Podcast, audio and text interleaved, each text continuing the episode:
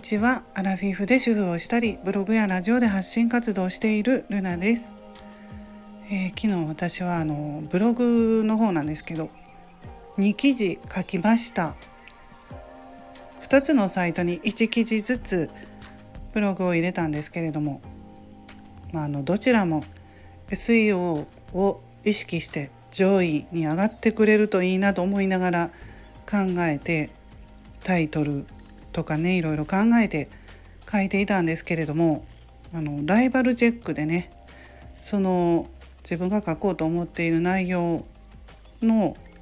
トップに上がっている記事よりも上に上がれるようにするにはやっぱりタイトルとかあと中身を何かそのライバルが書いていないところ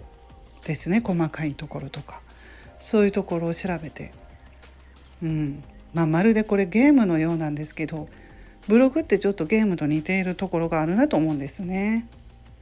それはやっぱりライバルチェックをして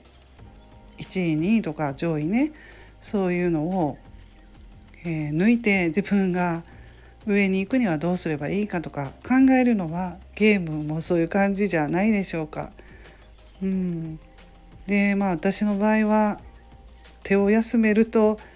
成果にはつながらないし何かしらやっぱりブログを書いたり Kindle の記事を書いていかないとうん収益につながらないんですね。まあ、だから Kindle も4冊目こういうのを書こうっていうのは考えたんですけどそれもね同じような内容を書いている方の本を読んだりして自分はまたね違う切り口で書いていかないとダメなのでそういうのも調べていたんですけどねなかなか 難しいですね4冊目本当に書けるのかなっていう弱気な気持ちでいます。うんまあ、どうしても自分は凡人で アラフィフの普通の主婦だしっていうふうに思ってしまうんですけど、まあ、でもね今はどうでしょうか？時代も時代の流れがね変化が早いので経験をね誰かの経験を聞きたいっていう人も多いんじゃないかなと思うんですね。専門家の意見とかなんか難しい言葉が並んでいたりとかそういう本よりも本当に普通の人、ね、隣にいる近所の方のねなかなか普段話せない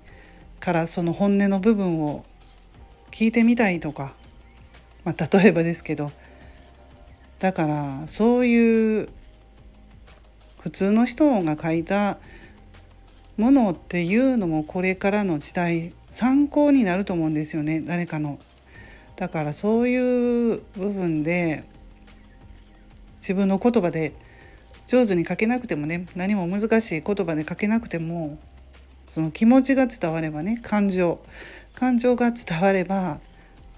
うん、読んでもらえるんじゃないかなと思って、まあ、あの進めていこうかなと思いますずっと考えていて手が止まってしまうともうなんか終わってしまう気がするのではい頑張ろうかなと思います。それではえー、この辺で終わります。ルナの独り言ラジオルナでした。